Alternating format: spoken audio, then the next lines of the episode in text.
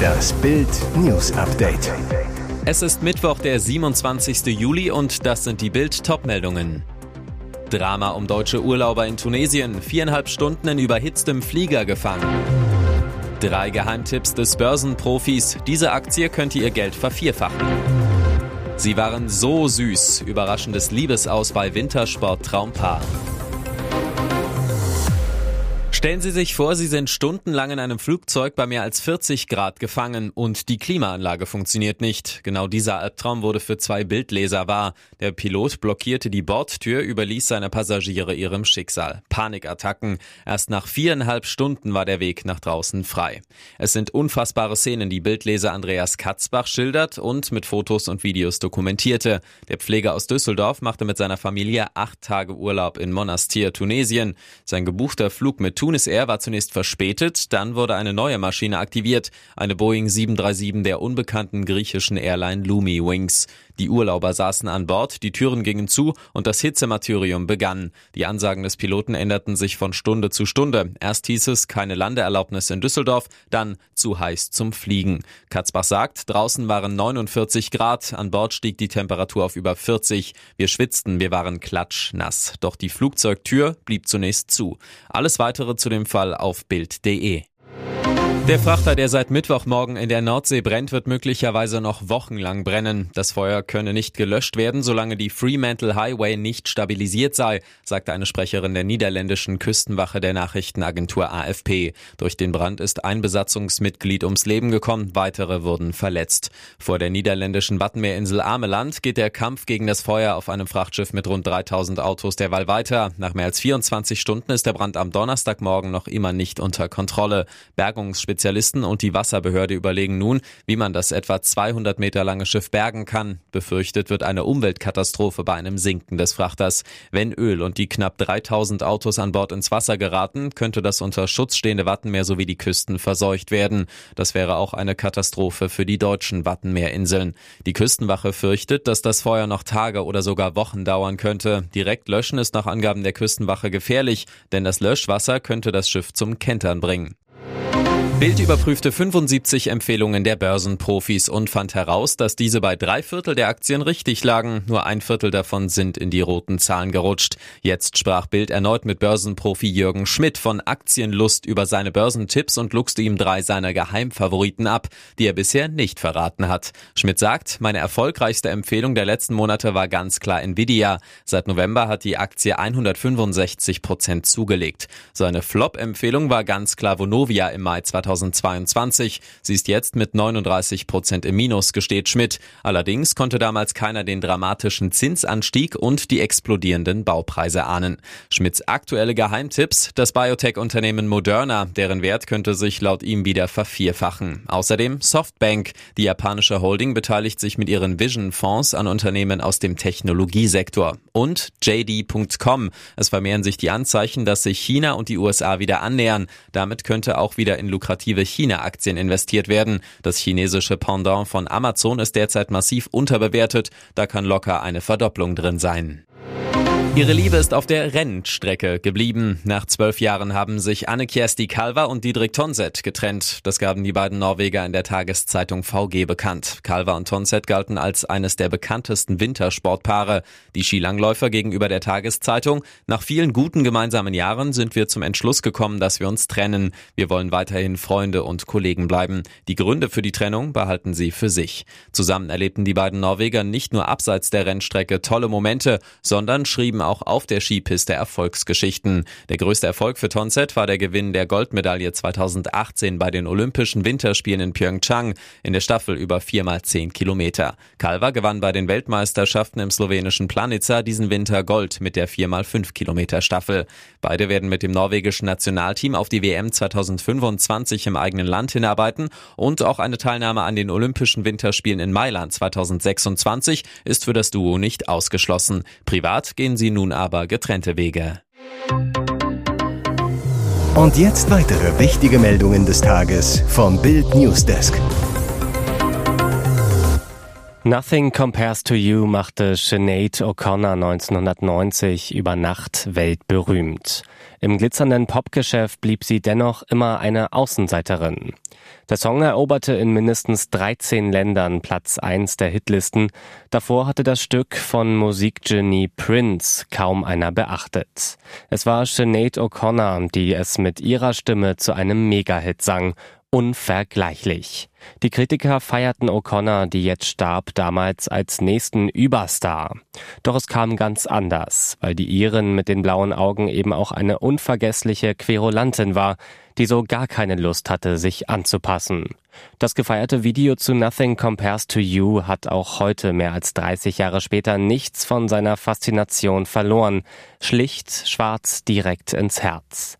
In Nahaufnahme mit Glatze singt O'Connor über den Schmerz von Liebeskummer und Einsamkeit. Mit 15 Jahren die ersten kleinen Auftritte in Pubs. O'Connor arbeitete als Background-Sängerin. 1987 erschien ihr Solodebüt, das gleich für einen Grammy nominiert wurde. Die Karriere nahm Fahrt auf, dann der Durchbruch mit Nothing Compares to You. Aber es blieb der einzige große Hit der Sängerin. O'Connor trat einfach zu vielen Stars und Entscheidern auf die Füße, hatte zu sehr mit Depressionen und Rückschlägen zu kämpfen. Sie lehnte vier Grammys ab, zerriss 1992 in der US-Sendung Saturday Night Live vor laufender Kameras ein Bild von Papst Johannes Paul II. Doch wie sah sich Sinead O'Connor selber? In ihrem Buch Erinnerung charakterisiert sie sich so, ich bin kein Popstar, ich bin nur eine Seele in Not, die ab und zu in einem Mikro schreien muss. Ich muss nicht die Nummer eins sein. Alle wachsen, Deutschland schrumpft. Made in Germany gibt es bald nicht mehr. Das twitterte TV-Investor Carsten Maschmeyer am Mittwoch angesichts neuer Schockzahlen. Deutschland schneidet laut einer Statistik des Internationalen Währungsfonds im internationalen Vergleich außerordentlich schlecht ab als einziges großes Land mit einer schrumpfenden Wirtschaftsleistung. Deutschland im Abwärtstrend. Unsere Wirtschaft war Ende 2022 und Anfang 2023 jeweils zum Vorquartal geschrumpft und befindet sich seither in einer Rezession, trotz weltweitem Wachstum. Entsprechend düster ist die Stimmung in der Wirtschaft. IFO-Präsident und Topökonom Clemens Füst sagte zu Bild, Deutschland hat Probleme, sich aus der Schwächephase nach Pandemie und Energiekrise zu erholen. Das liegt auch an den steigenden Zinsen, mit der die Europäische Zentralbank die Inflation bekämpft. Das bremst die Wirtschaft. Allerdings gelten diese Zinsen auch in anderen EU-Ländern. Füst, verglichen mit denen steht Deutschland ziemlich schlecht da. Seine Diagnose, Deutschland sei besonders vom Wegfall des russischen Gases betroffen, heißt steigende Energiepreise für die Industrie, insbesondere auf dem Chemiesektor. Deutschland tue sich sehr schwer mit den Umstellungen in der Autoindustrie. Unter anderem Dieselkrise, Verbrennerverbot, schwächelnder E-Auto-Hochlauf. Die hohe Steuerlast ist ein Thema. 2008 hatten wir die zweitniedrigste Unternehmensbesteuerung in den G7-Staaten. Heute haben wir die höchste. Da müssen wir endlich gegensteuern, so Füst. Und der zuständige Minister Robert Habeck duckt sich weg. Eine Bildanfrage, welche Maßnahme er gegen die Dauerflaute einleiten will, blieb bis Redaktionsschluss unbeantwortet. Die spannendste Frage rund um Borussia Dortmund ist beantwortet. Emre Can ist neuer Kapitän des BVB und damit Nachfolger von Marco Reus, der die Binde nach der verlorenen Meisterschaft freiwillig abgegeben hat. Das hat der Club bei einer Pressekonferenz in San Diego offiziell bekannt gegeben.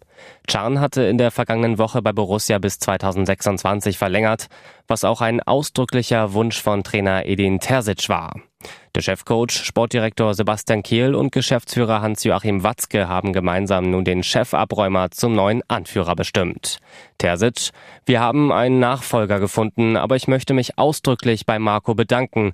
Es zeigt nicht nur Größe, sondern auch, dass ihm das Team am Herzen liegt. Und weiter, gleichzeitig kann ich mitteilen, dass der neue Kapitän neben mir sitzt. Emre ist der neue Kapitän. Stellvertretender Kapitän ist Gregor Kobel und der dritte Kapitän wird Niklas Süle sein. Can, das macht mich unheimlich stolz, bei so einem großen Club Kapitän zu sein.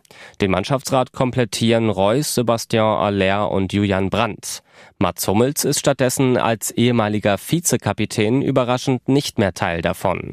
Die Leistungen von Chan, der im Winter 2020 für 25 Millionen Euro von Juventus kam und dessen Verpflichtung damals im Schatten von Erling Haaland stand, galten lange als zu unbeständig für seine Qualität und sein Gehalt.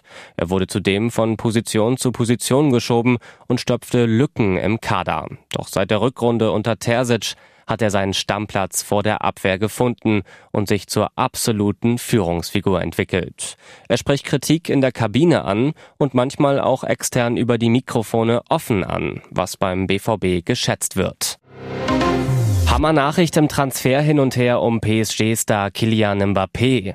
Laut einem Bericht der französischen Zeitung L'Equipe hat der französische Superstar nun einem möglichen Wechsel nach Saudi-Arabien selbst den Riegel vorgeschoben. Am Mittwoch war demnach eine Delegation von Wüstenclub Al-Hilal nach Paris gereist, um den Transfer von Ex-Barca-Star Malcolm abzuschließen und dem französischen Megastar persönlich ihr Interesse zu bekunden. Die Saudi-Bosse aus Riyadh sollen demnach gehofft haben, im Rahmen des Termins mit Malcolm auch mit Mbappé ins Gespräch zu kommen und ihm einen Wechsel in die Wüste schmackhaft machen zu können. Mbappé war aber laut L'Equipe nicht mal zu Verhandlungen bereit. Demnach lehnte er jegliche Gespräche mit den Vertretern des Vereins ab. Mbappé habe diese Option nie in Betracht gezogen, wie in seinem Umfeld klargestellt worden sei. Erst am Montagmittag hatte der italienische Transferexperte Fabrizio Romano berichtet, dass Al-Hilal PSG ein Angebot in Höhe von 300 Millionen Euro Ablöse für den Stürmer unterbreitet habe.